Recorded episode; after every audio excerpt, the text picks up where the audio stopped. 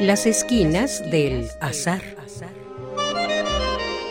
Todo encuentro casual es una cita y toda cita una casualidad. Diálogos con Oscar de la Borbolla.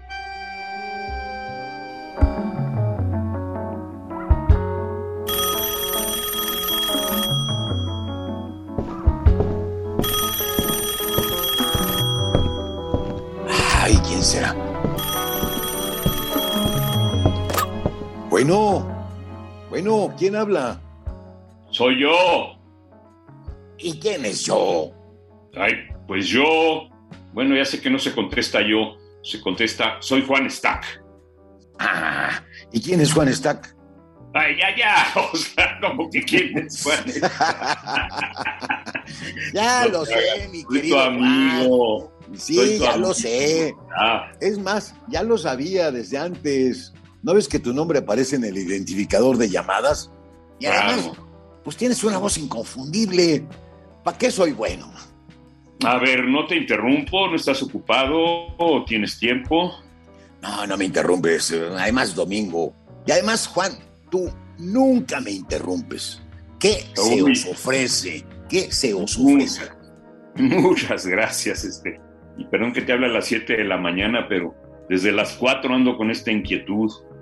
Yo ya sé Mm, lo que es la, la física cuántica, la- los números cuánticos, la teoría cuántica, pero me encontré un artículo sobre computación cuántica y quería Caray. saber si tú tienes algo de eso, computación cuántica.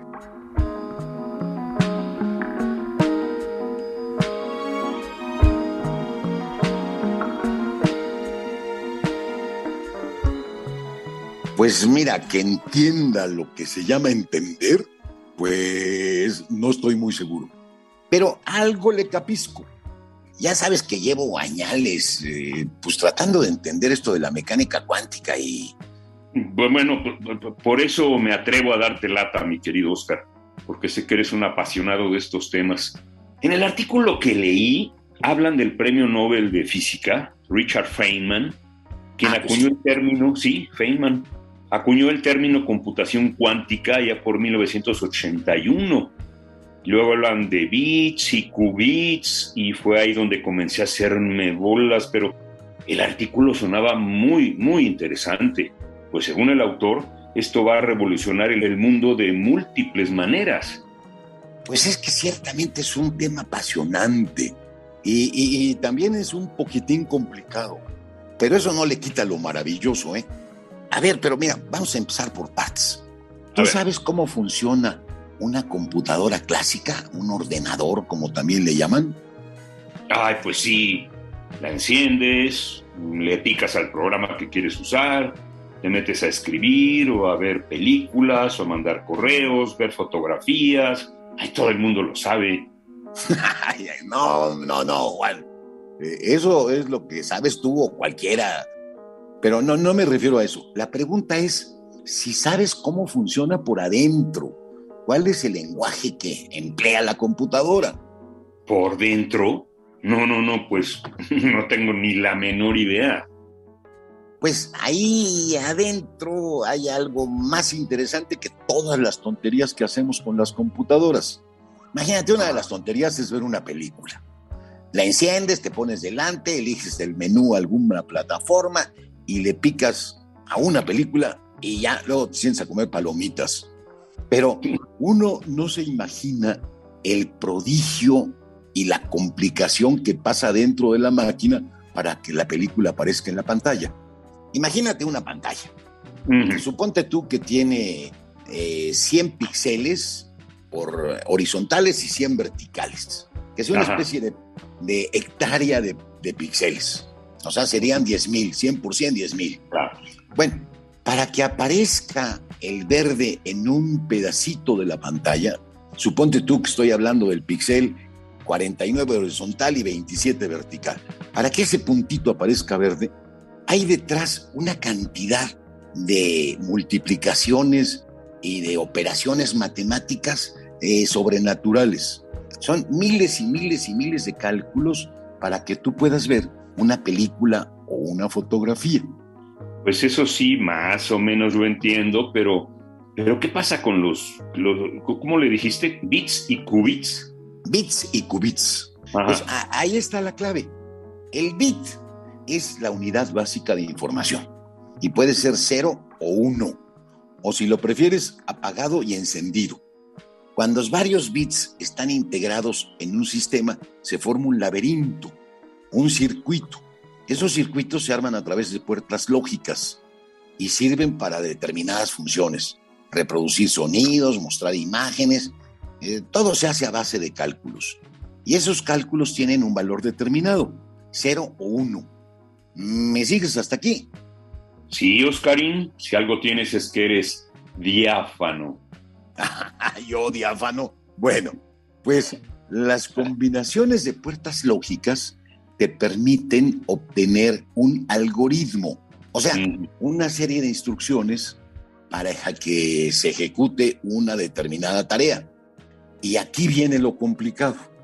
En mecánica cuántica, los estados no son encendido o apagado, sino encendido y apagado. Y todas las combinaciones que se puedan dar. Eh, el bit es 0 o 1. El qubit es 0 y 1. Y lo que se efectúe en ese cálculo probabilístico que te dice la posibilidad de dónde es más probable que se encuentre el estado 0 o el estado 1. Es como el famoso gato de Schrödinger. ¿Te acuerdas?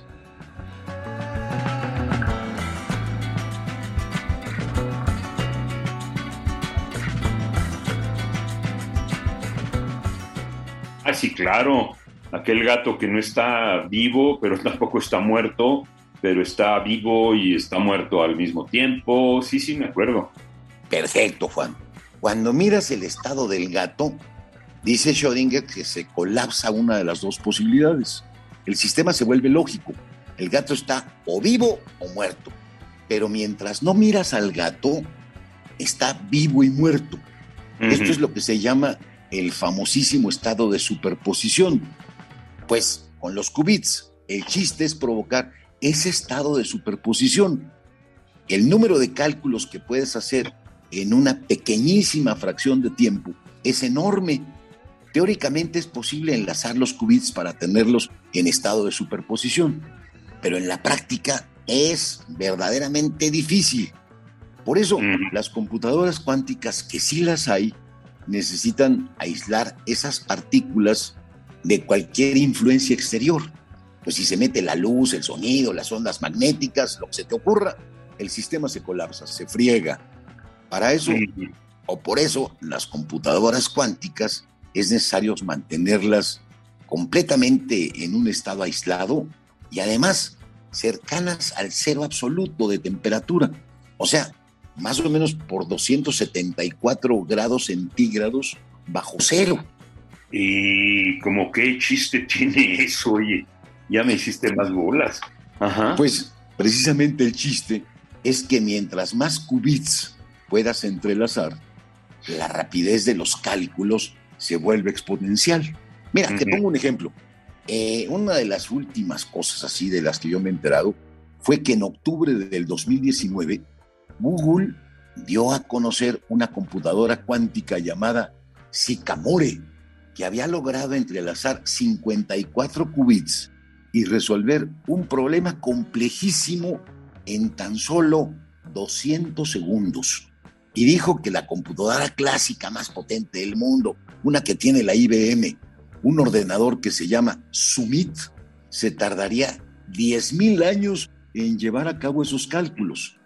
Claro, los de la IBM, te imaginarás, se enfurecieron y mostraron que su ordenador podía resolver el problema en 48 horas. No son 10.000 años, pero eh, sí, si comparas 200 segundos contra 48 horas, la ventaja es muy grande, es muy, muy significativo.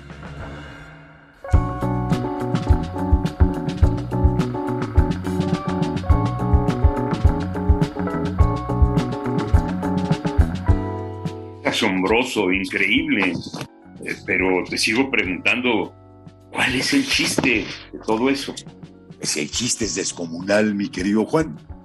pues aunque la computadora cuántica tenga hoy varios problemas, entrelazar más qubits, lo que ellos llaman escalar el sistema, y sobre todo mantenerlos más rato entrelazados, lo que ellos llaman mantener la coherencia, o en pocas palabras, que no se desordenen los qubits, que no se colapsen, cuando se logren entrelazar miles o quizá millones de qubits, se va a poder modelizar instantáneamente un virus y encontrar el medicamento para atacarlo.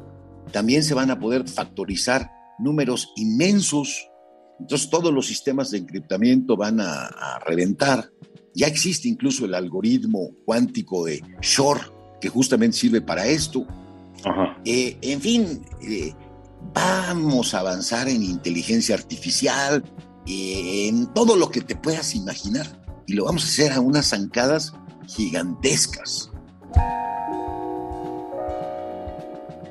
Ay, pues ojalá digas eso bien, de que vamos, pero ya todavía creo, creo que va a pasar mucho tiempo, Oscar. Y es la, la primera vez, mi querido Oscar, que ahora sí les tengo envidia a los jóvenes. Pues sí, mi Juan. Qué ganas de ver no solo el horizonte de lo que va a ser posible gracias a la computación cuántica, sino ojalá que pudiéramos vivirlo. Pero mira, pues vienen veloces estos, ¿eh? Oye, mm. y ahora que hablamos de tiempo, ¿qué vas a hacer el resto del domingo? Eh, leer, leer, pero no sé en dónde. Voy a preguntar a Google. Órale, pues te mando un abrazo, Juan. Muchas gracias, feliz domingo. Igual tú. Radio UNAM, en colaboración con la Facultad de Estudios Superiores Acatlán, presentó Las esquinas del azar.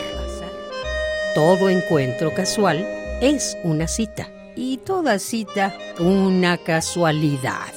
Voces Oscar de la Borbolla y Juan Stack. Operación Francisco Mejía. Producción Rodrigo Aguilar. Radio UNAM. Experiencia sonora.